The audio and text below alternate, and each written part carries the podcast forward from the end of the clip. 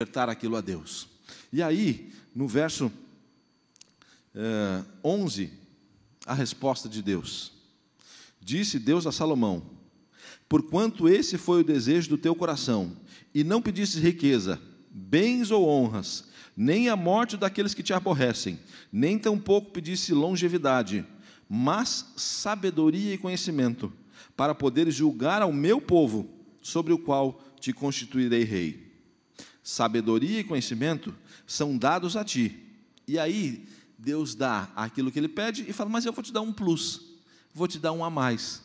Você vai ter um brinde, né? você vai ter mais do que aquilo que você está pedindo. E aí vem da parte de Deus, e ele fala assim: Te darei riquezas, bens, honras, quais não houve nenhum rei antes de ti, e depois de ti não haverá teu igual. Deus olha aquilo que Salomão está pedindo e Deus se alegra e fala: Olha, eu achei que você ia me pedir alguma coisa, uh, uh, riqueza, longevidade, prosperidade no seu reino, ou é, é, o castigo para os teus inimigos. E porque você não me pediu nenhuma dessas coisas, você pediu sabedoria e conhecimento para atender ao meu povo, isso lhe será concedido. E mais do que isso, eu vou te dar também estas outras coisas, que aparentemente seriam as coisas normais dos pedidos de muitas outras pessoas. Né? Um rei era conhecido por sua grandeza, por expressar toda a sua, a sua imponência. Não foi o caso com Salomão, embora se tornou riquíssimo e farto. Em algum momento, isso também lhe trouxe problemas. Mas este é um outro ponto da história. O fato é que aqui Salomão pede sabedoria e conhecimento para poder devolver ao povo de Deus. Não é para que ele tivesse mais e fosse reconhecido, mas para que ele pudesse devolver e julgar o povo de Deus. Aí temos também uma mesma condição semelhante à de Jabes. Recebe, mas recebe para poder devolver, para poder ofertar a Deus, para poder ser grato a Deus. Em outra menção bíblica, é, também conhecida a história, não vou fazer a leitura do texto, mas você conhece, se quiser acompanhar, o texto está é, é, em 1 Samuel, primeiro capítulo uh, de 1 Samuel, conta a história de um homem chamado Eucana e sua esposa Ana, e o texto diz que Ana era a esposa que não podia ter filhos e clamava ansiosamente a Deus para que pudesse lhe dar filhos. Um dia, Ana, quando Eucana foi até o templo, eh, Ana foi também. E logo cedo, aparentemente, ela foi até o templo e lá clamava a Deus com profunda sinceridade e desejo, eh, eh, pedindo que Deus lhe desse um filho. Ela se afastou, estava num canto, e o texto diz que ela começava a, a, a falar com Deus, e a sua boca se mexia, mas não saía som. Por isso, o profeta Eli, é, é, ao observar, é, achou que Ana não estava plenamente sóbria e veio adverti-la e deu um, um puxão de orelha. Mulher, não te chegues bêbada à casa de Deus, embriagada à casa de Deus. E Ana fala: Não, não é isso, não é essa a minha situação. Meu pedido não é esse. Senhor, eu clamo por um filho. E o texto diz que Ana fala assim: porque se Deus me der um filho, eu quero devolvê-lo ao Senhor. Ana pede um filho para devolvê-lo ao Senhor. Então, Eli ficou sensibilizado por aquilo que Ana dizia e disse: Olha, teu pedido achou graça perante Deus. O verso 18 diz assim: E disse ele a ela, né? Ah, ache a tua serva mercê diante de ti. Assim, Ana né, a mulher se foi no caminho e comeu, e o seu semblante já não era mais triste. Ela chega entristecida, aparentemente, na primeira leitura de Eli, embriagada, não estava, mas foi o que pareceu a ele, e ela apresenta seu pedido, e o pedido era ter um filho para devolver a Deus. A sequência da história, e você sabe, diz que Ana devolveu aquele filho a Deus, e Samuel teve um ministério riquíssimo junto ao povo de Israel. Mas Ana queria não para ela, devolveu a Deus. E aí Deus dá um plus também, porque além de Samuel, Ana teve outros cinco filhos, ela que era estéreo. Deus lhe deu filhos para que ela tivesse também acompanhando. Mas a Samuel, uma bênção especial, que foi uma bênção para ela, ao ver o cumprimento do seu desejo, da sua promessa, mas foi uma bênção ainda maior ao povo de Deus ao longo de todo o seu ministério. Sabe, é, o sentido aqui que podemos encontrar, no sentido de uma oração, de um clamar a Deus, envolve receber de Deus para poder ofertar também a Ele, para poder devolver a Ele, para poder expressar um sentimento de alegria e gratidão. Às vezes pedimos, pedimos, pedimos. Quantas vezes pedimos para poder devolver?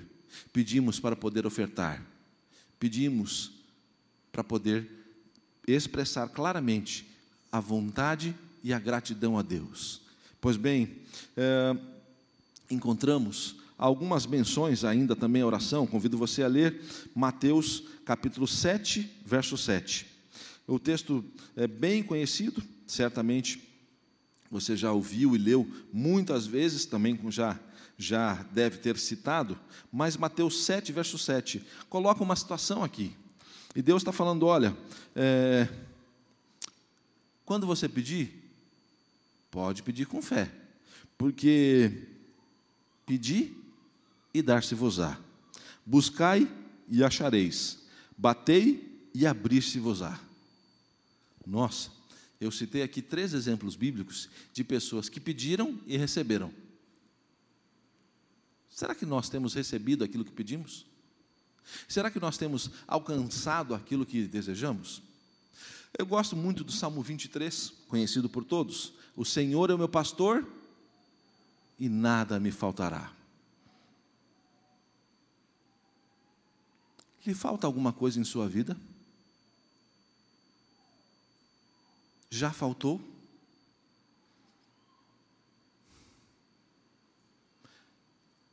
Não é tão simples responder essa pergunta, né? Ou é? Quando nós dizemos, o Senhor é meu pastor e nada me faltará, a gente está dizendo que confia tanto em Deus e sabe que Ele vai suprir todas as nossas necessidades.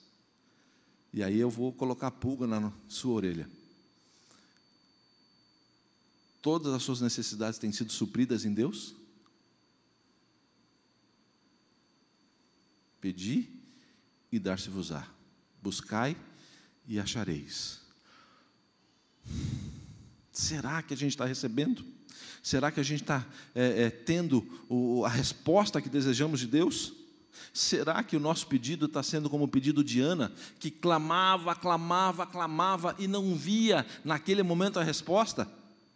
E talvez a resposta esteja um pouquinho mais à frente. Talvez aquele desejo que tanto quero, a oração que há tantos anos faço, em favor de meu filho, de meu esposo, de minha esposa ou de outra pessoa, mas que ainda não vi atendida do jeito que eu gostaria. Nos falta clamar, nos falta pedir? Nos falta bater? Ou será que Deus tem outros planos? É irônico porque a Bíblia vai completando as ideias, e um outro pensamento que encontramos no texto bíblico, e quero convidá-lo a ler, está em Tiago, capítulo 4, verso 2. Tiago, capítulo 4, verso 2. E parece que é um pouco aqui, um pouco ali uma porção vai, vai completando, vai conduzindo e vai é, complementando as ideias. Tiago 4, verso 2. Especialmente eu vou destacar a última frase do texto, que diz assim: Nada tendes, por quê? Nada pedis. Como não temos? Como não pedimos? Eu peço, eu peço muito a Deus. Eu peço ansiosamente a bênção da cura, da sabedoria, da orientação aos meus filhos.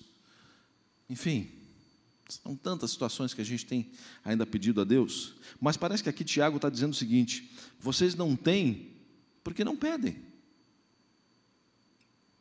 E aí a gente fica no misto, né? Pastor, o que você está querendo dizer? Deus atende ou não atende? Fala que é para bater e ele vai abrir, buscar e achareis, mas aqui está dizendo que a gente pede e não pede? Qual é o, o, a situação aqui? Verso 3 complementa a ideia. Pedis e não recebeis. Sabe por quê? Os pedidos que você tem pedido não tem recebido? Porque pedis mal, para esbanjardes em vossos prazeres. Quando a gente pede para satisfazer a nossa própria vida e o nosso próprio desejo, quando a gente pede para nós, aí é o que Tiago está dizendo: pedis mal porque você está pedindo para satisfazer os seus próprios prazeres. Ah, mas você começou dizendo que Jabes pediu bênção de Deus e recebeu, e Jabes ali, a oração que a gente leu, é Jabes estava pedindo para ele. Jabes não estava pedindo em favor de outras pessoas, mas ele pedia também influência para é, alargar as fronteiras e chegar a outras pessoas. Aqui, o texto coloca um detalhe a mais, né? Uh, pedis e não recebeis, porque pedis mal, para esbanjardes em vossos prazeres. Quando a gente pede apenas para nossa, para o nosso prazer, para nossa condição, isso é o que o texto está dizendo que é pedir mal. Então o pedido que eu estou fazendo é bom ou ruim? Eu não recebi porque o meu pedido é ruim, mas olha, eu estou pedindo em favor da conversão do meu filho, da conversão do meu vizinho, eu estou pedindo proteção à minha casa. E lógico que nada, nenhuma dessas coisas é ruins. Às vezes pedimos intensamente para que Deus é, é, sensibilize o coração de uma outra pessoa ao Evangelho, e parece que a resposta não vem no momento e no tempo que desejamos. Isso é pedir mal? Então foi por isso que Deus não atendeu? Vamos ampliar um pouquinho mais e quero voltar com você a Salmo capítulo 37, verso 4.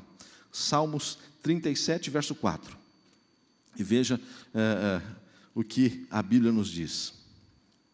Salmos 37, 4.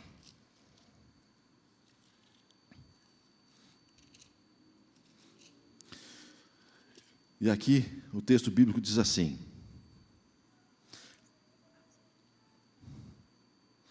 Agrada-te do Senhor, e Ele te, te satisfará. Em algumas versões, a expressão que aparece, deleita-te no Senhor. É, eu acho que alguns aqui têm essa versão, né? É, é, eu particularmente até, embora é, é, é, a palavra na, na, Bíblia que eu tenho aqui em minha mão, na versão que tenho, né? Agrada-te do Senhor, ela seja mais corriqueira do nosso português, mas a expressão é, deleita-te no Senhor, ela dá um sentido maior do que simplesmente agradar. É, a gente fala que é, agradou um pouquinho. Não, o sentido é de satisfação plena, é de, de, pleno, de, pleno, de plena satisfação, de plena, plena alegria, de prazer completo. E aqui o texto diz: Agrada-te do Senhor, e Ele te satisfará os desejos do teu coração. em Tiago fala que a gente pede e não recebe, porque a gente pede para satisfazer os nossos próprios desejos. Aqui já está falando o quê? Que a gente deve se agradar do Senhor, porque quando a gente assim o faz, Ele satisfará os desejos do nosso coração. Então a bênção de Deus, ela não é para satisfazer os meus desejos, mas o meu desejo deve estar sujeito a Deus, porque aí Deus vai satisfazer os nossos desejos. Sejam eles súplicas tremendas e intensas, sejam eles situações que envolvem é, condições do nosso dia a dia. Sabe, às vezes nós pedimos algumas coisas e Deus tem maneiras de colocar. A bênção de Deus às vezes se traduz em uma, uma algo que recebemos mas Deus também abençoa, muitas vezes, em não nos dar aquilo que pedimos. Você que é pai vai entender bem esse exemplo. É, você tem um filho de 14 anos de idade, filho ou uma filha. Ele chega para você e fala: Pai, eu te amo. Eu também te amo, filho. Também te amo, filha. Pai, me dá a chave do carro que eu quero sair com os meus amigos. Qual é a sua resposta? Filha, é justamente porque eu te amo que eu não vou te dar a chave do carro. Para que você não cometa, é, primeiro, um, uma contravenção e depois o risco de um acidente. Para a sua proteção, das suas amigas, dos seus amigos e de todos os outros motoristas, não posso te dar a chave do carro. Talvez a criança até já tenha noção para poder dirigir, mas não está capacitada, não está habilitada e não está é, é, com a maturidade suficiente para isso. A bênção, nesse caso, é dizer o não, porque o sim seria colocá-la diante de um risco muito grande. Ah, é como alguém que é, é, gosta desse exemplo, Alguém me contou essa historinha. Uh, diz que uma vez tinha um homem que tinha um barco que ele utilizava para pescar durante alguns dias, mas em alguns momentos ele também usava aquele barco. Era um barco pequeno, de aproximadamente é, é, uns três ou quatro metros, não muito mais do que isso. E ele é, remava, subindo o rio acima, para, numa outra comunidade, ir pregar o Evangelho. E esse homem um dia pediu a Deus: Senhor, minha vida ficaria tão mais fácil se o Senhor me desse um motor de assim uns 500 HPs para colocar nesse barco.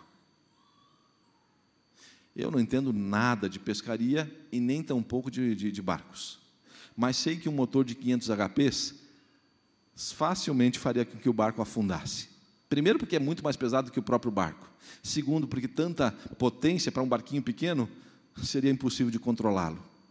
Às vezes a gente está fazendo pedido de algo superdimensionado que não caberia na necessidade daquilo que estamos, que estamos pedindo.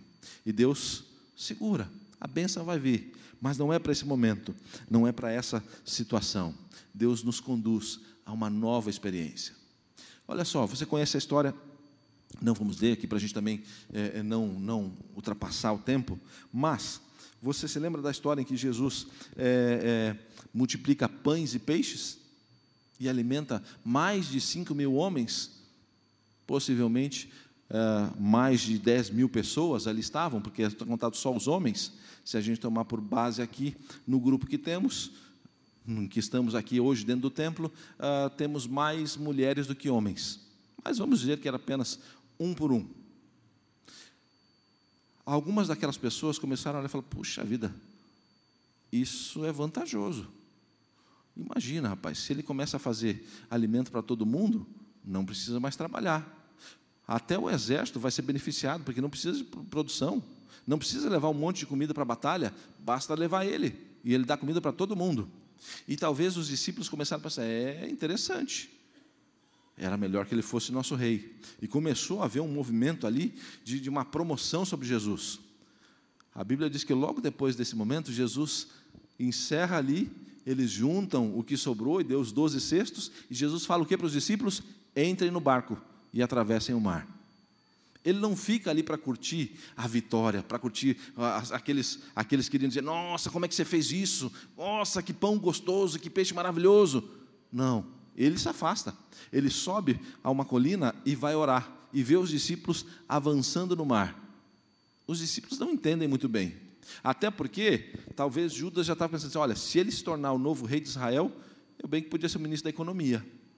Outro, talvez, pensando nos benefícios que poderia lhe causar.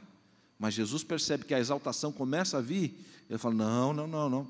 Nem vocês, nem eu precisamos disso. Vocês entram no barco e podem atravessar.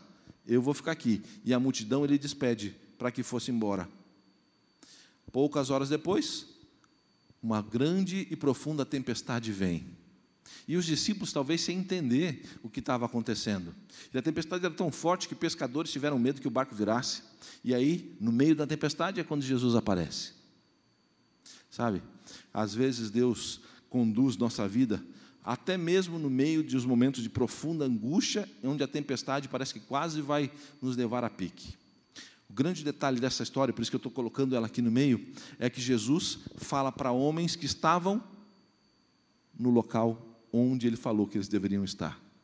Ele não foi junto com eles no barco, mas porque eles estavam no barco, Jesus os encontrou no local aonde ele os orientou. O nosso problema hoje em nossos dias é que às vezes queremos a bênção de Deus, mas não queremos seguir a sua orientação. Ir para onde ele nos conduz, estar aonde ele vai nos encontrar. Então, tem uma frase que diz assim: quando você sentir-se longe de Deus, lembre-se não foi ele que se afastou. Ele continua no mesmo lugar. Às vezes nós é que nos afastamos um pouquinho mais, vamos um pouco mais longe. Concluindo, gostaria de convidá-lo a ler a última menção bíblica aqui. Me refiro a Isaías, capítulo 58. O texto é conhecido, por isso não vamos ler verso por verso. Mas nesse texto de Isaías 58, Deus parece que vai respondendo algumas das questões do povo de Israel. E o povo de Israel até apresenta algumas situações dos seus problemas, como se você observar Isaías 58, verso 3, onde o povo diz assim: dizendo: Por que jejuamos nós e tu não atentas para isso? Olha o povo questionando a Deus: Senhor, a gente faz jejum e parece que o Senhor não responde. A gente acabou de fazer uma campanha de 10 dias e eu não vi o resultado daquilo que eu estava querendo. O, a, o, povo continua dizendo: Por que afligimos a nossa alma e tu não levas em conta? Eis que no dia em que, que jejuais, cuidais dos vossos próprios interesses e exigis que se faça todo o vosso trabalho. Sabe, o povo está questionando a Deus, falou: Senhor, a gente está fazendo sacrifício e a resposta não está vindo. Aí o povo continua dizendo e questionando um pouquinho mais, mas Deus começa a responder. E o verso 6 diz assim: Porventura não é esse o jejum que escolhi? E aí Jesus fala: Qual é o jejum? Que soltes as ligaduras dos, da impiedade, que desfaças as ataduras da servidão e deixes livres os oprimidos e despedaces todo o jugo. Jesus começa a falar o seguinte, gente: o jejum que eu pedi não é você passar fome, não. O jejum que eu pedi é um testemunho diferente de vida. O jejum que eu pedi para você é muito maior, tem outros aspectos. E aí, Jesus vai dizendo o seguinte, ah, verso 7: Porventura não é também é, que repartas o teu pão com o faminto, que recolhas em casa os pobres, os desabrigados e, os, e, os, e aqueles que se vires nu, e cubras e não te escondas dos teus semelhantes? O jejum que eu peço não é você ficar sem comer. O jejum que eu peço envolve você fazer em favor do próximo. Porque o verdadeiro sentido da oração não é somente você receber a bênção para você, se ela não for traduzida em bênção para quem está à sua volta, sejam os pobres, sejam os cativos, sejam os necessitados, seja aquele que estava nu e você trouxe a vestimenta para ele, ao sentido da verdadeira oração que precisamos, eu entendo e compreendo que está aqui na resposta que Jesus vai dando nesse texto, verso 10. Se abrires a tua alma ao faminto e fartares a alma aflita, então a tua luz nascerá nas trevas e a tua servidão será como meio, a tua escuridão será como meio-dia. Verso 13, a grande resposta: se desviares o teu pés, o teu pé de profanar o sábado, de cuidar dos teus próprios interesses, no meu santo dia, se chamares o sábado deleitoso, o santo dia do Senhor, digno de honra, e honrares não seguindo os teus caminhos, não pretendendo fazer a tua própria vontade, nem falando palavras vãs. Então te deleitarás no Senhor. Sabe, a verdadeira oração que precisamos não é ter as nossas súplicas atendidas a verdadeira oração que precisamos é ser subordinada à vontade de Deus, para naquilo que Deus nos atende, possamos ofertar, não pela minha vontade, não para satisfazer os meus desejos, não para satisfazer a minha, a minha vaidade, mas para que através daquilo que Deus nos oferece, possamos servir aos outros. Nos exemplos bíblicos que vimos aqui hoje, o mesmo Deus que falou a Jabes, um homem é, ilustre.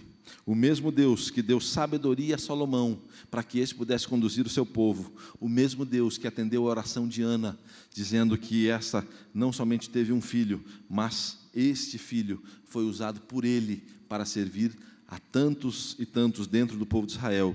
O mesmo Deus que nos chama para não buscarmos os nossos próprios interesses, porque esta oração que busca os meus interesses, essa talvez vai ser respondida com um não.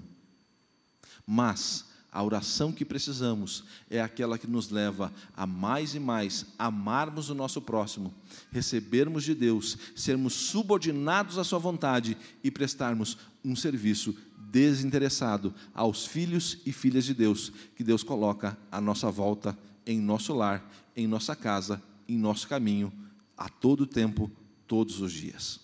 A oração que precisamos é aquela que nos conduz ao serviço, não apenas nos faz sentar e ficarmos satisfeitos por aquilo que recebemos. A oração que precisamos é a mesma de, de Salomão, é a mesma de Jabes, é a mesma de Ana.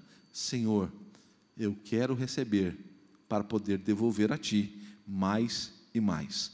Esta é a oração que precisamos. que Deus nos ajude a pedirmos mais, para que possamos ofertar mais e mais a Deus, a todos e influenciar, participar com todos aqueles que estão à nossa volta. Se esse é o seu desejo, quero convidá-lo a juntos orarmos nesse momento, pedindo a bênção de Deus para que possamos compartilhar e dividir muito mais. Vamos orar? Podeis ficar em pé? Bom Pai, nós te agradecemos o teu constante cuidado sobre nossa vida, sobre nossa casa e sobre cada situação que esse dia nos trouxe. Mas hoje queremos te pedir mais para servir muito mais. Queremos receber sim, em nosso favor ou em favor de outras pessoas, mas que isso seja traduzido em bênção a muitos mais. Senhor, visita nosso lar, leva-nos em segurança às nossas casas, esteja em nosso coração, mas dá-nos a sabedoria e o conhecimento necessário para apresentarmos a tua palavra. Senhor, nós te agradecemos as bênçãos que o Senhor já tem nos ofertado e pedimos muito mais para servir, tanto mais também. Fica conosco agora, abençoa, dirige e protege a cada adorador. É o que te pedimos por Jesus. Amém.